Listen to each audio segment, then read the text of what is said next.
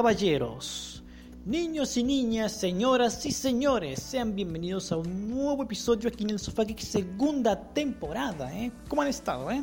Espero que muy bien. Es un episodio bastante bueno porque, señores y señoras, y jóvenes y jovencitas, amantes de los cómics, acabo de ver Daredevil segunda temporada.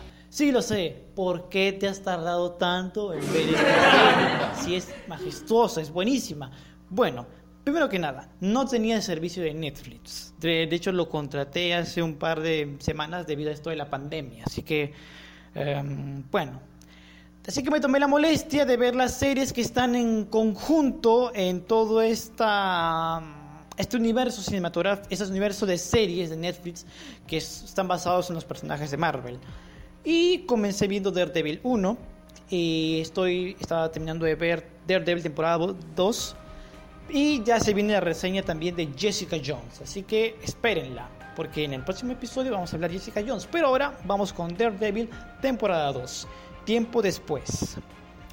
La serie comienza después de los acontecimientos de la primera temporada, después de las capturas y los encarcelamientos y sobre todo el máximo objetivo que es encarcelar a Wilson Fisk, el diablo de Hell's Kitchen deberá lidiar con los fantasmas de su pasado, su vida de abogado y nuevas amenazas para mantener a salvo su ciudad. Bien, después de Daredevil 1, me, me dije a mí mismo, ¿Puede algo superar lo que hicieron en la primera temporada, que fue definitivamente una buena temporada para abrir las puertas a un gran personaje? Mm, no tuve mucha convicción al principio, me puse a verla y con el pasar de los episodios me di cuenta de que en, ese momento estaban haciendo una muy, muy buena serie, muy buena adaptación, recomendada al 100%. ¿Superior a la primera temporada? Yo diría que sí. Y te diré con argumentos. Bien, Después de los acontecimientos de la primera temporada, como les dije, eh, la ciudad queda a salvo bajo las manos de Matt Murdock como el vigilante de Daredevil. Hell's Kitchen eh, viene eh, atravesando por una etapa de cambios, pero una de las cosas más sorprendentes fue la integración para mí de dos personajes. Uno, que es Frank Castle de Punisher.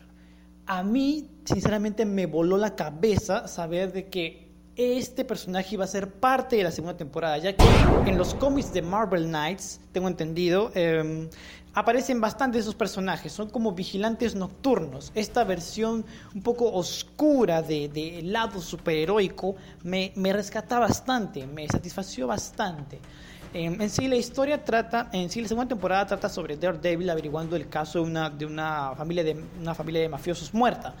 Después de resolver de que era Frank Castle el que cometía los crímenes debido al asesinato de su familia, porque los crímenes que comete Frank Castle en la serie es después de la muerte de su familia, que dicho sea de paso también te pone tiene una serie que tiene dos temporadas y también me encargaré de reseñarla justo aquí en el podcast. Lo que trato de decir es que después de estos acontecimientos, Frank es capturado por Matt Murdock y es llevado a un juicio. En este juicio podemos encontrar diversas, diversos factores por el cual este personaje debiera la cárcel. Dicho sea de paso, después de eso, eh, Matt Murdock se abre, abre los sentimientos a sacar en Page y empiezan a salir.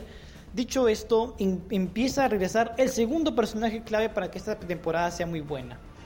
Electra Nachios. Si hay algo que me encantó esta temporada fue ver la integración del interés amoroso de Daredevil, Electra Nachos. Una vez que tenemos este personaje, el pasado de Matt Murdock empieza a entrar en conflicto con su presente. Y eso es una buena, una buena interacción entre lo que es tiempo pasado y presente para ver cómo es que puede sobrellevar las situaciones. Stick también aparece el mentor de Daredevil, que bueno, aparece ocasionalmente, para digamos ser como la brújula moral de lo que es tomar acciones en medidas desesperadas. Ocurre una serie de acontecimientos, tiene que luchar contra la mano, una vez que termina de luchar contra la mano, eh, Frank Castle escapa de prisión, gracias a Wilson Fisk, que en esa temporada aparece dentro de una prisión para ayudar a Frank Castle a vengarse supuestamente de las personas que le hicieron daño.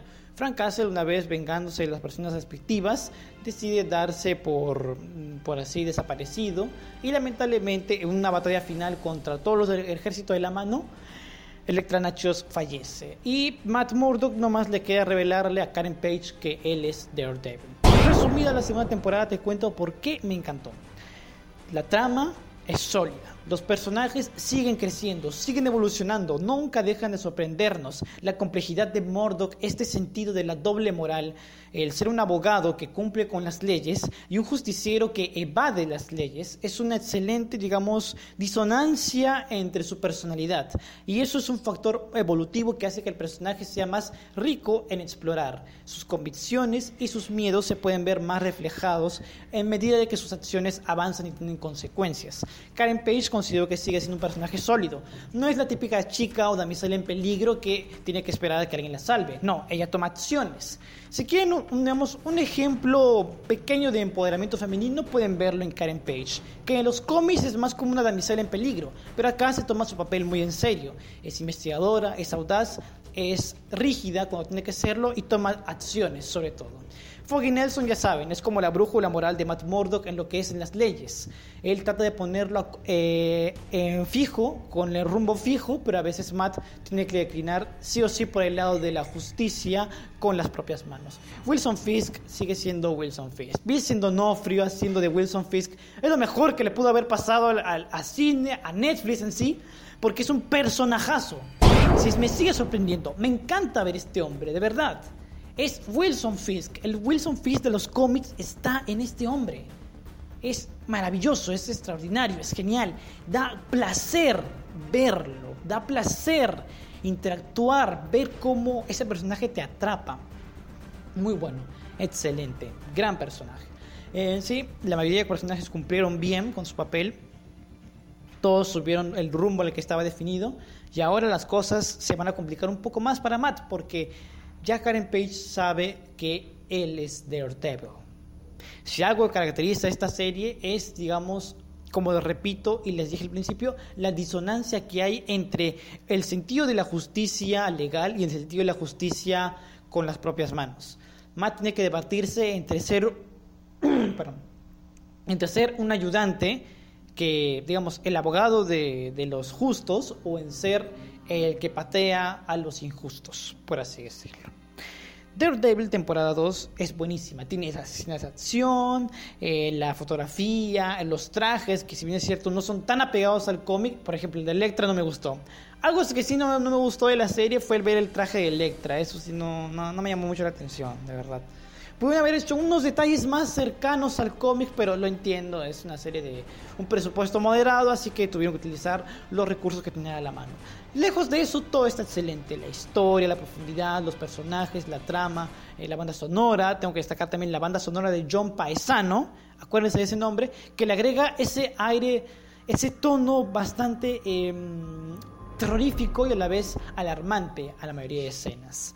Muy bueno, muy buena segunda temporada. Si Daredevil podía superarse a sí misma, lo logró. Esto es todo por hoy muchachos y muchachas, muchísimas gracias por escucharme. Si les convencí de ver Daredevil temporada 2, ya saben que pueden escuchar también la temporada 1, la reseña en nuestro podcast. Si quieren seguir escuchando eh, episodios como este, denle like, compartan, suscríbanse, eh, síganle, denle fab, eh, síganos en Anchor, Apple Podcast, Google Podcast. Eh, estamos en casi todas partes. Síguenos en Facebook e Instagram como el Sofá Geek y conmigo será hasta el próximo episodio donde hablaremos de la gran detective Jessica Jones. Hasta la próxima. Chao.